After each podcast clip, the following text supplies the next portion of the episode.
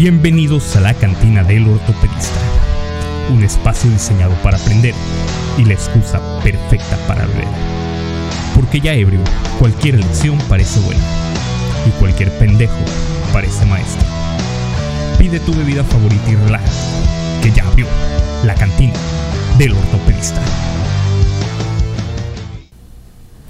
Bienvenidos nuevamente a otro episodio de la cantina del ortopedista. Nuevo año, misma calidad de contenido. Muy mala.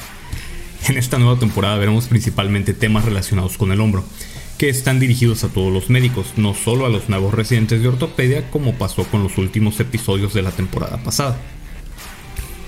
Ya algunos de mis amigos se están animando a participar, o por lo menos eso fue lo que prometieron por lo que esperemos que en esta temporada ya no tengan que aguantarme solo a mí. Esperemos que esos muchachos no se vayan a hacer pendejos.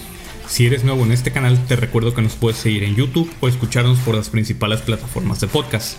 Si te gusta el contenido, pártelo y recompártelo con tus amigos. Y si no te gusta, siéntete libre de tirar mierda en los comentarios y compartirlo en Twitter, exhibiendo lo imbécil que estoy, ya que en mi opinión no hay mejor publicista que un hater.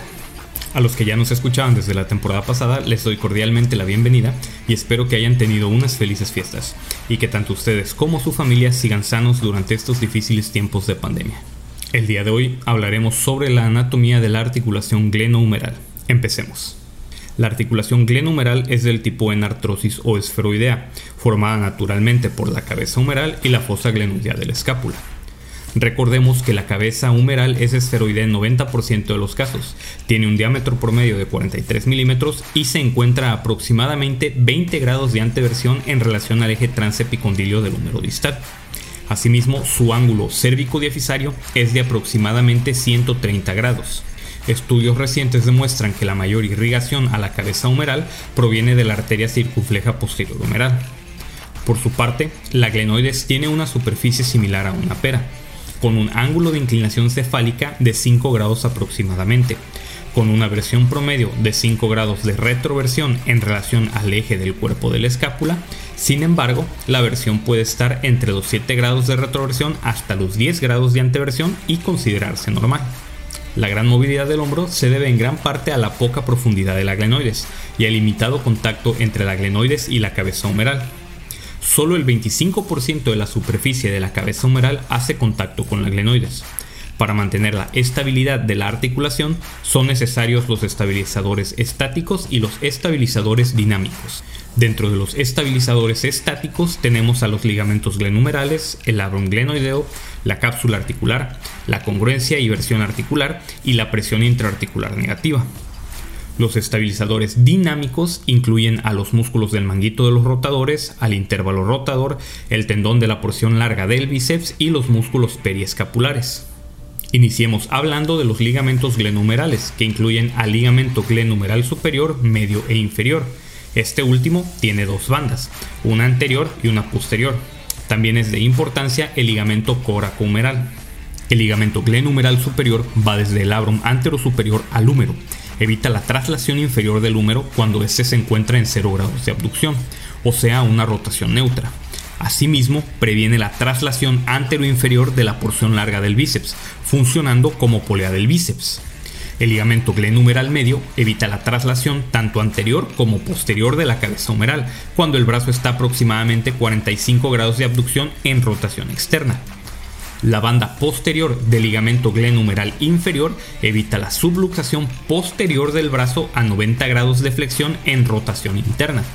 Cuando este ligamento se encuentra tenso ocurre el pinzamiento interno y aumentan las fuerzas de cizallamiento en el labrum superior, por lo que se le ha relacionado con las lesiones de SLAP que veremos en otro episodio.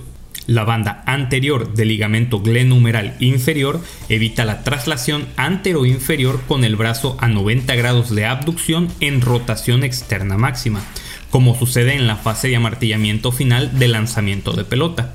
Esta banda de ligamento se ancla al labrum anterior y crea una zona de debilidad que predispone a las lesiones de Bankart, de las cuales también hablaremos en otro episodio. La zona superior de ambas bandas es el estabilizador estático más importante de la articulación glenumeral. El ligamento coracohumeral va desde la coracoides hasta el cable de los rotadores. Limita la traslación posterior del húmero con el hombro en flexión, aducción y rotación interna. También limita la traslación inferior del húmero en la posición de rotación interna y aducción. Otro de los estabilizadores estáticos importantes es el labrum glenoideo, que es un tejido fibrocartilaginoso que rodea la glenoides y representa el 50% de la profundidad de la fosa glenoidea. Asimismo, ayuda a crear un efecto de succión alrededor de la cabeza humeral. La irrigación está dada por la arteria supraescapular, humeral circunfleja anterior y posterior y los vasos del periósteo, siendo el labrum superior la zona con la menor irrigación. El labrum generalmente rodea por completo a la glenoides y se observa un ligamento glenumeral medio plano y amplio.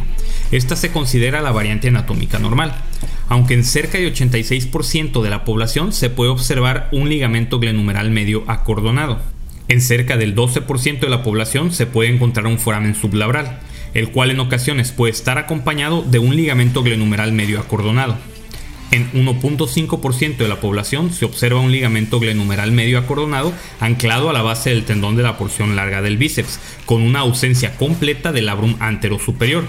Es importante reconocer estas variantes anatómicas durante los procedimientos artroscópicos, ya que si se reparan pensando que es una lesión, el paciente terminará con una pérdida importante de la rotación externa posterior al procedimiento, sin importar cuánta terapia física le indiquen, para que no vayan a decir, ay, pues ya vino el proveedor, ni modo de no poner aunque sea unas dos o tres anclas.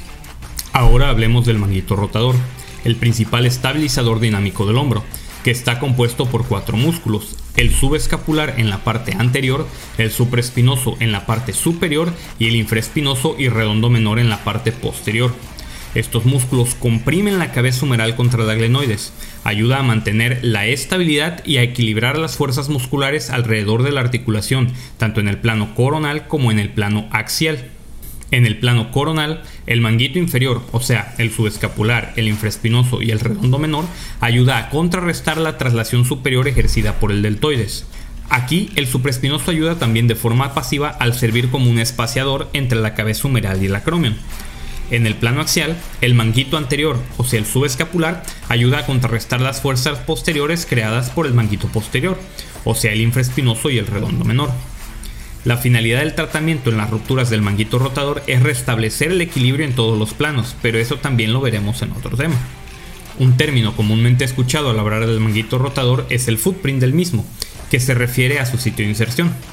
Recordemos que el redondo menor se inserta en la zona postero inferior de la tuberosidad mayor del húmero, el infraespinoso en la zona postero superior de la tuberosidad mayor, el supraespinoso en la zona antero-superior de la tuberosidad mayor y el subescapular en la tuberosidad menor, por lo que juntos formarían una herradura si se ven desde el plano sagital.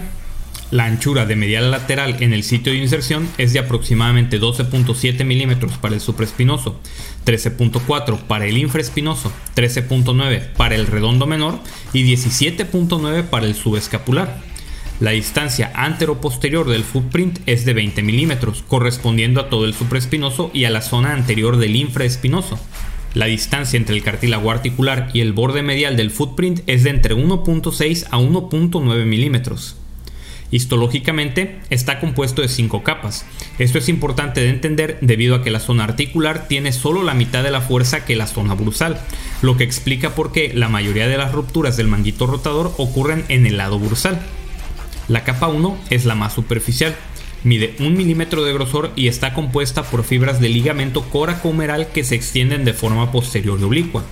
La capa 2 mide de 3 a 5 milímetros de grosor y está compuesta de fibras densamente empaquetadas que corren paralelas en el sentido longitudinal del eje del tendón.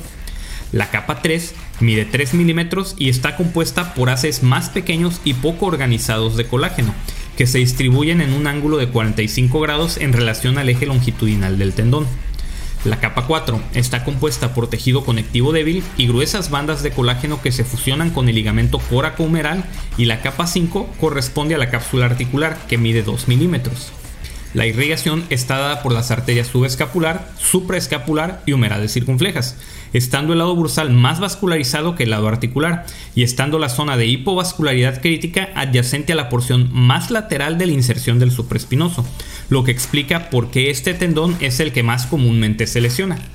Otro estabilizador dinámico es el intervalo de los rotadores, que es un espacio por el que pasan el ligamento coracohumeral, el tendón de la porción larga del bíceps, el ligamento glenohumeral superior y la cápsula articular para rellenar el espacio que hay entre el supraespinoso y el subescapular.